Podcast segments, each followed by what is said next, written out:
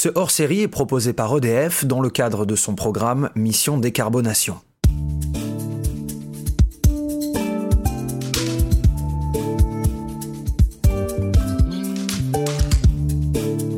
Nouvelle étape dans ce Tour de France des entreprises qui misent sur la transition énergétique. Et oui, je vous le rappelle, hein, c'est le concept de ce podcast hors série proposé par le groupe EDF et judicieusement baptisé Mission Décarbonation, partir à la rencontre des entrepreneurs afin qu'ils nous racontent quelles solutions de décarbonation ils ont choisi de mettre en place. Aujourd'hui, je me trouve à Biars-sur-Serre, une commune du nord du Lot, c'est en Occitanie, afin de rencontrer Alexandre Godin. C'est le directeur de la transition durable, des relations extérieures et de la communication d'Andros, une entreprise que vous connaissez forcément, notamment via ses jus de fruits, ses compotes ou même sa compétition de course automobile sur glace, qui d'ailleurs, et ça tombe bien, n'accueille aujourd'hui que des véhicules 100% électriques. Andros, c'est aussi une entreprise pour laquelle la transition énergétique est ultra importante.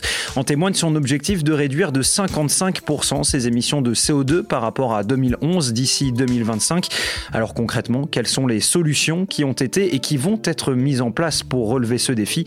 Eh bien, la réponse, c'est Alexandre Godin en personne qui va nous la donner. Bonjour Alexandre. Bonjour. Comment allez-vous? Je vais très bien. Bienvenue euh, à Bière-sur-Serre. Ben, merci beaucoup de me recevoir. Je le disais, tout le monde ou presque connaît Andros en France, euh, mais aussi à l'étranger. Vous êtes notamment très présent aux États-Unis. Cependant, il y a une sorte de phénomène assez euh, intrigant. L'entreprise est moins connue que ses produits. On sait qu'Andros est une entreprise familiale, fortement implantée dans son territoire et pour qui plaisir rime avec naturalité et responsabilité Ceci étant dit, pouvez-nous nous présenter le groupe et notamment ce site de Biars-sur-Serre? Alors c'est vrai qu'Andros a une culture, une tradition de, euh, de discrétion et euh, je romps aujourd'hui cette euh, tradition parce que le sujet de la transition énergétique et carbone est un sujet important et ça mérite qu'on on puisse en, parler. Alors Andros c'est une entreprise 100% familiale depuis trois générations désormais, française, dont le siège social se situe, vous l'avez dit, à Bière-sur-Serre, dans le Lot, dans un, joli coin de campagne qui est à quelques pas de, la frontière euh, corésienne et tout au bout de la vallée de la Dordogne. Et je me dis pour ceux qui auraient envie de venir en vacances, c'est un très très bel endroit, mais c'est aussi un, endroit où on travaille, où on, fait des affaires. Et euh, Andros, donc euh, après être né ici euh, au milieu du XXe siècle, s'est développé en France d'abord, en Europe ensuite, et puis enfin au-delà des frontières européennes, dans une logique que nous, qualifions de, de multilocal. Ça veut dire qu'on produit localement pour servir des marchés locaux. Alors notre activité la plus connue, évidemment, c'est celle de la préparation, de la cuisine de, fruits, qu'on peut trouver sous différentes formes, euh, à la fois de desserts fruitiers au rayon euh, euh, frais dans les magasins, également donc dans des bocaux en verre, mais on peut trouver aussi des jus, on peut trouver des, gourdes. Et puis, parfois, c'est un peu moins connu. Andros, c'est également Bonne Maman, la marque Bonne Maman, qui, elle, rayonne non seulement en France, mais également dans le monde entier, puisque Bonne Maman est distribuée dans environ 120 pays dans le monde entier. Et puis dans les marques un peu connu des Français. On a également dans notre portefeuille de marque euh, la marque Maminova, puisqu'on a aussi une activité euh, euh, ultra frais laitier. Donc on fabrique des yaourts laitiers au lait de vache ou bien des yaourts végétaux. Et puis il y a également, pour terminer cette petite liste, les sucettes Pierrot Gourmand qui appartiennent également à Andros. Et Andros, pour terminer la présentation, c'est une entreprise qui est présente dans 25 pays physiquement, hein, au travers d'implantations dans le monde et qui compte environ 11 000 collaborateurs. Alors vous le disiez, vous vous êtes installé donc sur ce site de Biars-sur-Serre, c'est votre site euh, monde, c'est ce que vous me disiez en off. Moi je suis venu en voiture depuis Bordeaux pour être totalement transparent avec nos auditoristes, c'est vrai, si vous avez envie de venir en vacances dans le coin, euh, n'hésitez pas. Il y a combien de personnes qui travaillent sur ce site en particulier? Alors sur le bassin de vie de, de Biars-sur-Serre, parce qu'on a, outre le siège mondial d'Andros, outre le siège France, on a également donc, des usines, hein, des ateliers de production, et donc c'est environ 2000 personnes qui travaillent euh, sur un bassin qui lui-même, la, commune de Bière-sur-Serre, c'est 2000 habitants. Donc ça montre aussi le poids de l'entreprise euh, localement.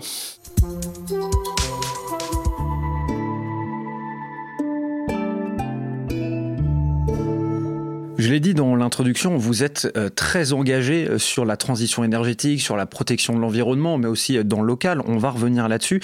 Et plus globalement, on peut dire que la lutte contre le réchauffement climatique et la préservation de l'environnement sont des choses très importantes pour Andros. Un des symboles de cela, c'est votre président, hein, Florian Delmas, qui est petit-fils de Maquignon lozérien, qui est issu du monde paysan.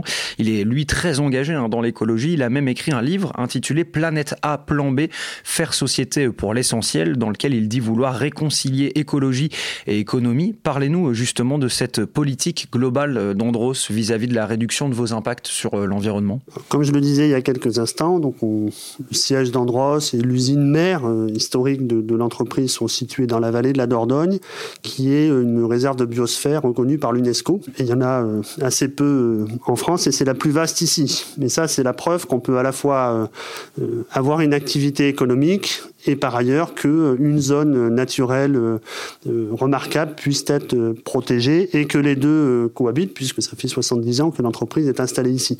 Donc on a cette preuve apportée par, par les faits que les deux sont possibles. Et par ailleurs, nous, on a chez Andros une caractéristique particulière et supplémentaire par rapport à d'autres entreprises industrielles, c'est que, en raison de la typologie de produits qu'on met à disposition des consommateurs, on a euh, un lien particulier à la terre, un lien particulier à la nature, puisque on vit des fruits. Et que, euh, eh bien, il faut respecter la terre parce que c'est elle qui nous nourrit et que donc on a nécessité de faire attention et c'est ce qu'on fait. C'est notamment pour ça qu'on développe euh, des pratiques agroécologiques. Il n'en demeure pas moins qu'une activité industrielle, elle est euh, consommatrice d'énergie et donc émettrice de CO2. Et les entreprises, d'une manière générale, ont leur part dans le réchauffement climatique. Mais par contre, et c'est, euh, vous évoquiez Florian Delmas, notre président, tout à l'heure, c'est quelque chose qu'il défend fortement, c'est qu'on a également notre rôle à jouer pour apporter des solutions et contribuer à la baisse des émissions mondiales et contribuer à la limitation euh, du réchauffement climatique. Désormais, il n'est plus question que de limitation, malheureusement, et non plus d'endiguement complet du, réchauffement climatique. Et la, preuve, c'est que euh, les chiffres sont sortis très récemment. Euh, l'an dernier, en 2022, les émissions de CO2 ont baissé en France et de, l'ordre de 2,5%. Et l'industrie, elle, a apporté moins 8% dans la balance. Et donc, on voit bien qu'il y a, euh, dès lors qu'on a des acteurs engagés, qu'il y a aussi parfois un accompagnement des pouvoirs publics, eh bien, il y a une capacité à changer la donne et à réduire nos impacts. Je parlais de euh, Florian Delmas, donc votre PDG, qui a donc euh, rédigé ce livre intitulé Planète A, Planète B, faire société pour l'essentiel. Il dit vouloir réconcilier écologie et économie. Est-ce que vous pouvez nous détailler ou approfondir hein, cette notion de réconciliation entre économie et écologie. L'idée, c'est d'expliquer que faire des affaires et faire attention euh, à la nature, c'est pas quelque chose d'antinomique. Non, et puis on n'a pas le choix. C'est que nous, notre mission euh, d'entreprise alimentaire, c'est euh, de nourrir la population une population qui d'ailleurs, je le rappelle, au niveau mondial croît de manière importante pour atteindre au milieu du siècle autour de 10 milliards d'habitants. Donc on voit qu'il y a un besoin en alimentation qui va s'accroître et en même temps, on doit réduire nos impacts environnementaux. Mais les deux doivent être menés de front. On ne va pas arrêter notre activité parce que sinon les gens ne mangeront plus. Donc il faut continuer à produire de la nourriture, à, à cuisiner les aliments les mettre à disposition et en même temps, on doit réduire nos impacts. Et c'est vrai à la fois dans le processus de production, ça j'imagine qu'on aura l'occasion d'y revenir, mais aussi sur notre amont agricole. Je disais qu'on était très proche, nous, de notre euh, amont. Et nous, notre responsabilité, c'est de faire attention de ne pas épuiser la terre. Euh, la terre, ça peut s'épuiser si on tire trop dessus, si on, est trop intensif dans la manière dont on l'exploite, elle peut euh, s'user, elle peut être moins productive et pour finir par devenir stérile. Et nous, c'est pas du tout notre intérêt d'entreprise euh, qui fabrique euh, des aliments fruitiers, puisqu'on a besoin que la terre soit euh, productive. Et, les gens ont besoin d'une alimentation riche et équilibrée. Et les fruits contribuent à cette alimentation euh, équilibrée. Donc on a cette responsabilité-là. Et c'est pour ça que nous, on a fait chez Andros le choix stratégique de l'agroécologie, qui est une nouvelle manière de faire l'agriculture, mais qui en même temps est appuyée sur des schémas très anciens. Hein. C'est le respect des rythmes de la nature, c'est euh, euh, éviter d'utiliser les produits de, de, synthèse, les produits chimiques. Donc c'est moins d'intrants, moins d'engrais, c'est moins de pesticides c'est des techniques agricoles qui font qu'on on met des couverts végétaux entre les rangs de, de fruits, comme ça on conserve l'humidité des sols. C'est pas forcément aller contre le cycle en fait. C'est pas au contraire. au contraire, on s'appuie sur le cycle. On peut faire aussi de l'agroforesterie, donc sur une même parcelle avoir à la fois de la culture de fruits sur pied, mais aussi dans les arbres. Euh, on est en train de le tester ici. On a un verger expérimental pour tester ces pratiques-là à Bière-sur-Serre, de 15 hectares ce verger. Et dans ce verger, on a des parcelles où euh, on a à la fois de la framboise et de la châtaigne. Voilà, parce que les rendements économiques de l'un de l'autre ne sont pas au même rythme. Et donc, avoir les deux cultures sur une même parcelle, ça peut permettre euh, à l'agriculteur euh, eh de gagner sa vie de manière plus évidente. Donc, on a ce travail-là, nous, d'avancer, de construire une pratique agroécologique qu'ensuite, on va, et on a déjà commencé, transmettre aux agriculteurs qui euh, produisent les fruits que Andros euh, achète pour ensuite euh, les cuisiner.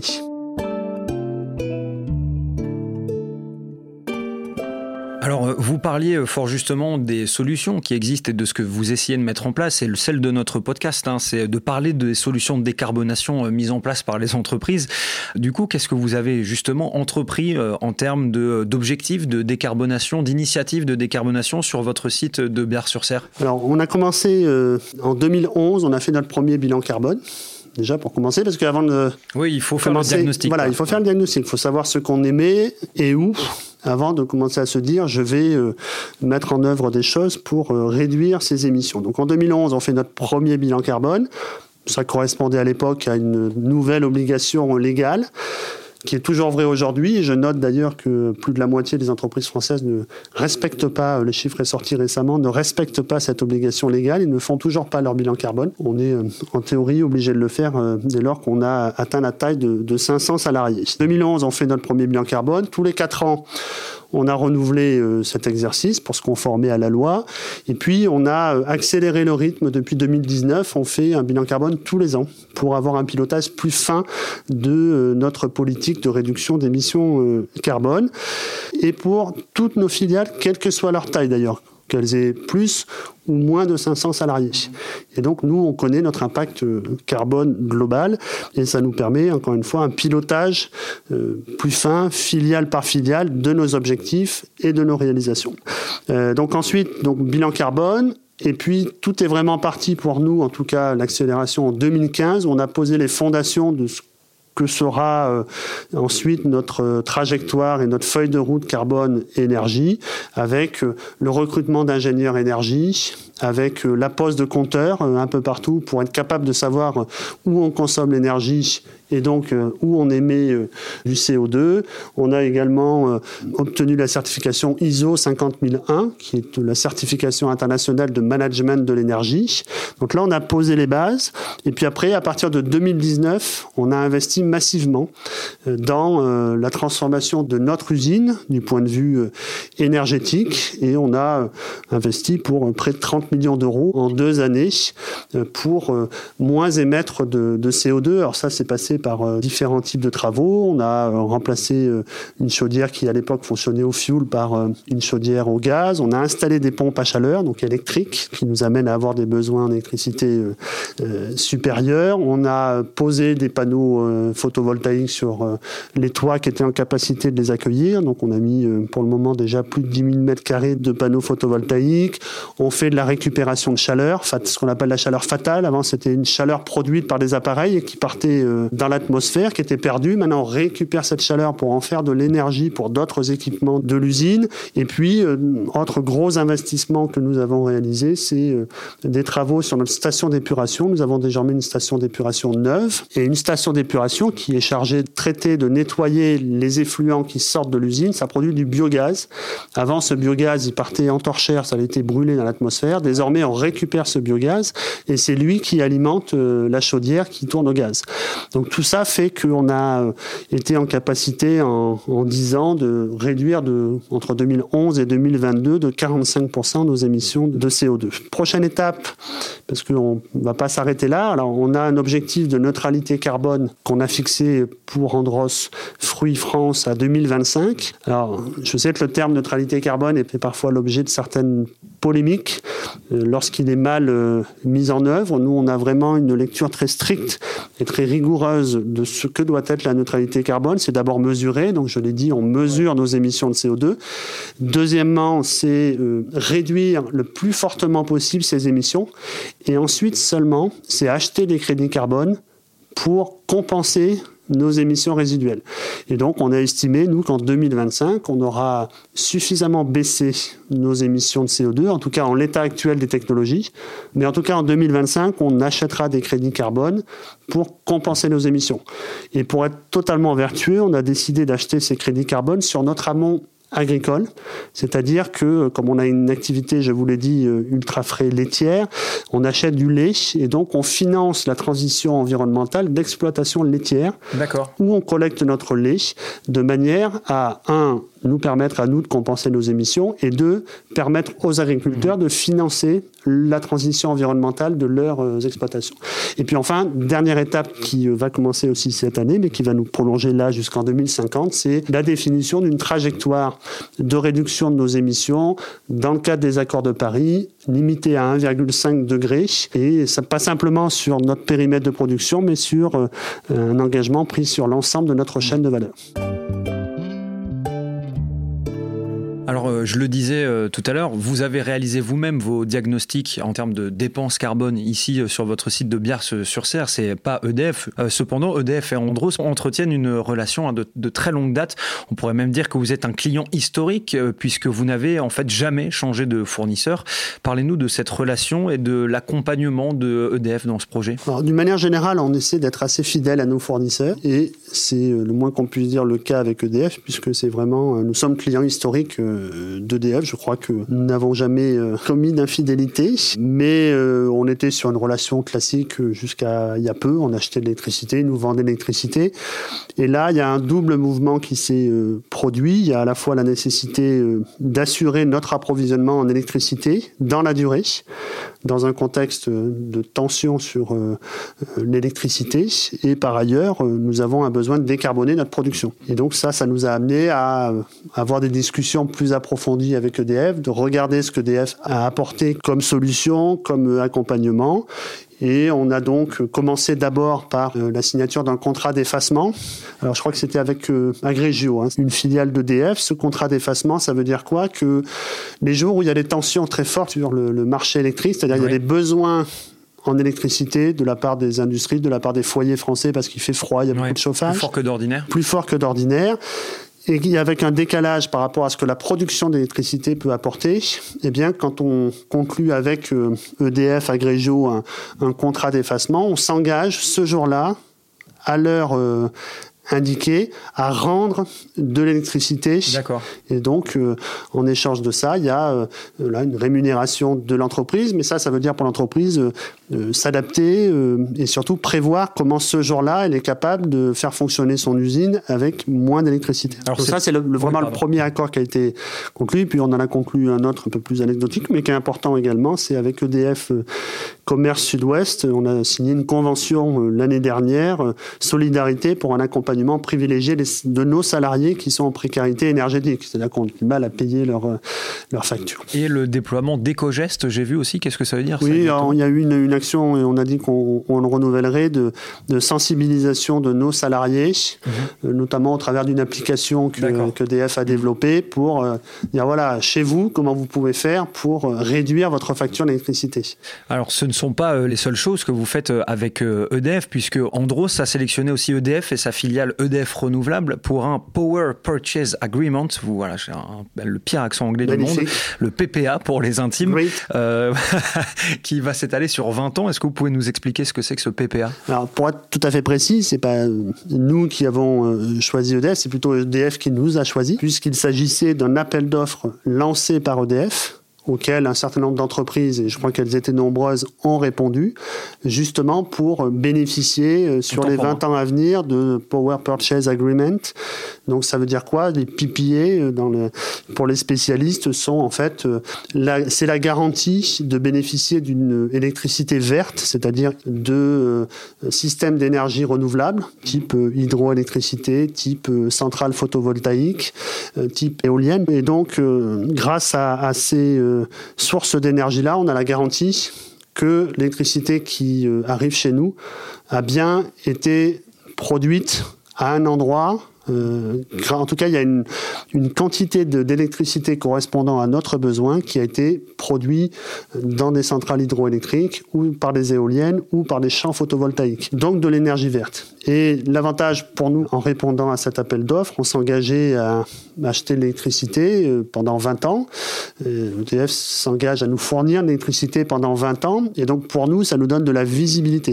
Parce qu'on sait que dans les années à venir, l'électrification des usages en France, les voitures électriques, etc., euh, font qu'il y aura besoin de davantage d'électricité, alors même que notre parc nucléaire français n'aura pas encore été euh, euh, totalement renouvelé, les nouvelles centrales n'auront pas été construites, et donc il pourrait y avoir des moments de tension. Donc nous, pour nous, c'est une garantie d'avoir de l'électricité verte et de l'électricité assurée dans la durée. Je le disais, on en parlait même tous les deux dans l'introduction, de l'importance, en tout cas de la beauté de la région dans laquelle vous êtes implanté. Donc, je le rappelle, hein, on est à Biars-sur-Serre, euh, dans le nord du Lot. Et je précise d'ailleurs cette localisation à dessein, puisque j'ai cru comprendre que votre ancrage local, vous en avez déjà un petit peu touché un mot, était vraiment très important euh, pour vous.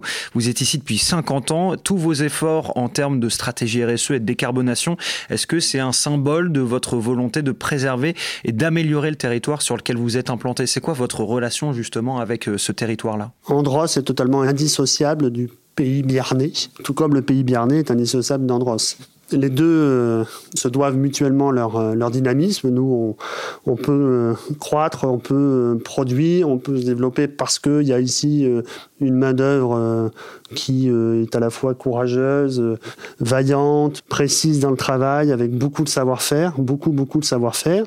Et puis, le Biars, le pays autour, euh, peut se développer, peut avoir une activité euh, euh, culturelle, sportive, etc., parce qu'il y a le dynamisme d'Andros. Et vous savez, il y a eu les derniers recensements ont montré qu'il n'y avait que deux endroits dans le Lot où la population croissait. C'était Cahors et puis sa périphérie immédiate. Donc Cahors, c'est la capitale du, Lot, et la commune de Biars-sur-Serre.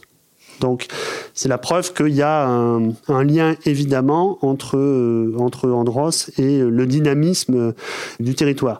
Mais moi, je fais un lien entre euh, cette implication dans la vie locale, cette imbrication de destin entre les uns les autres, et la question euh, de la transition énergétique et carbone, pour une raison simple, c'est que la pérennité d'une entreprise, demain, dans les années à venir, dans les dizaines d'années à venir, elle ne pourra être assurée que si cette transition énergétique et carbone est faite. Les entreprises qui ne feront pas cette transition-là, elles s'arrêteront. On les mettra en dehors du marché, elles n'auront plus le droit de produire un jour. Donc, anticipons, préparons-le dès maintenant, et en nous préparant maintenant, en faisant les efforts maintenant, nous assurons la pérennité de l'entreprise et par là même, nous assurons la pérennité du dynamisme du territoire. Vous parlez de l'importance d'Andros sur votre territoire et de l'importance du territoire euh, pour Andros, que c'est finalement c'est un échange de bons procédés qui se fait assez euh, naturellement.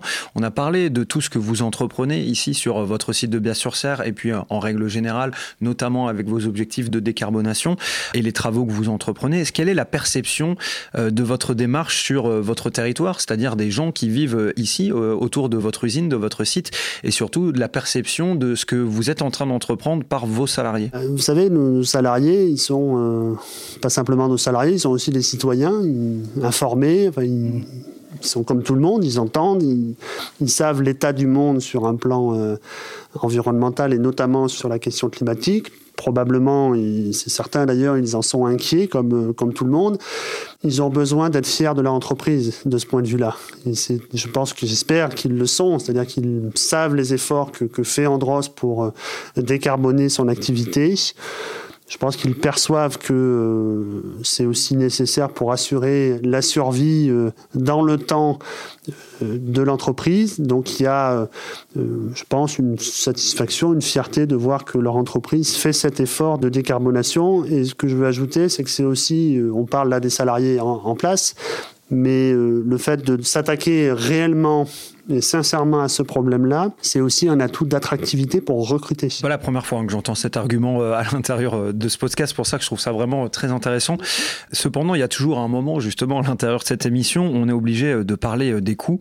Quel est le bilan comptable des opérations de décarbonation ici? Et parlez-nous de la rentabilité des investissements. En gros, à quoi ressemble votre facture énergétique aujourd'hui? Est-ce que c'est rentable? Alors, la difficulté avec ces sujets-là, c'est que c'est pas toujours facile d'accorder euh, les deux temps, que sont le, temps court de l'action immédiate, de la rentabilité immédiate, parce qu'on a besoin de, vivre et de, continuer à gagner notre vie pour pouvoir continuer à investir, etc., à recruter, à lancer des nouveaux produits.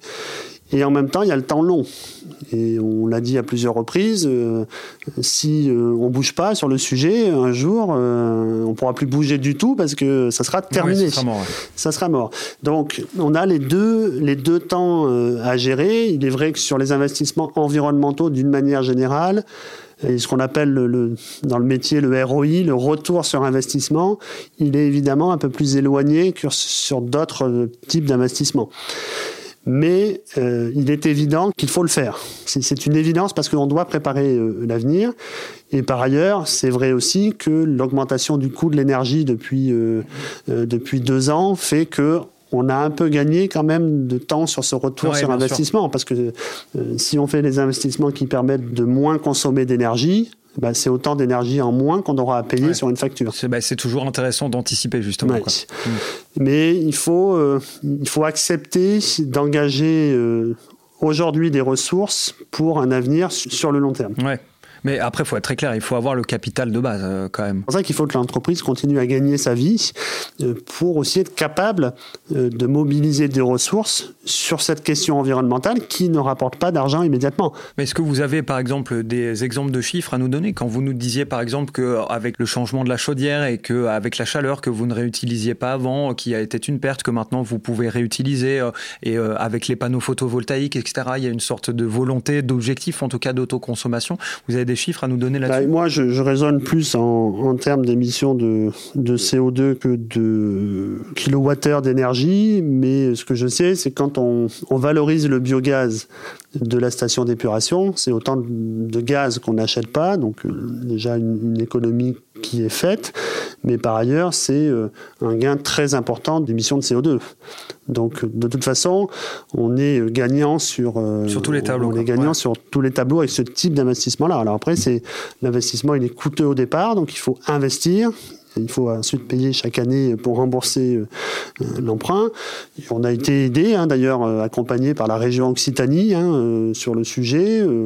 la présidente de région, Carole Delga, elle connaît. Mmh. Elle était là, elle, est venue en 2020, quoi. Ouais, elle connaît, je pense, maintenant bien Andros et elle sait qu'on est sincère sur le sujet et que tout ça, c'est pas du, flanc. Il y, a, des vrais investissements et surtout, il y a des vrais résultats en gain de CO2. Comme la région a l'ambition d'être la première région neutre en en, carbone. Voilà, donc euh, on contribue, nous, Andros, euh, à atteindre cet objectif-là. Mais en tout cas, ce qui est sûr, c'est qu'on a euh, la chance d'avoir un actionnariat qui a une vision patrimoniale à long terme et qui veut surtout que pas faire du rendement excessif immédiat, mais que l'entreprise vive encore demain, après-demain et après après-demain. Et ça, ça permet de, justement de décorréler ces deux temps courts et temps long.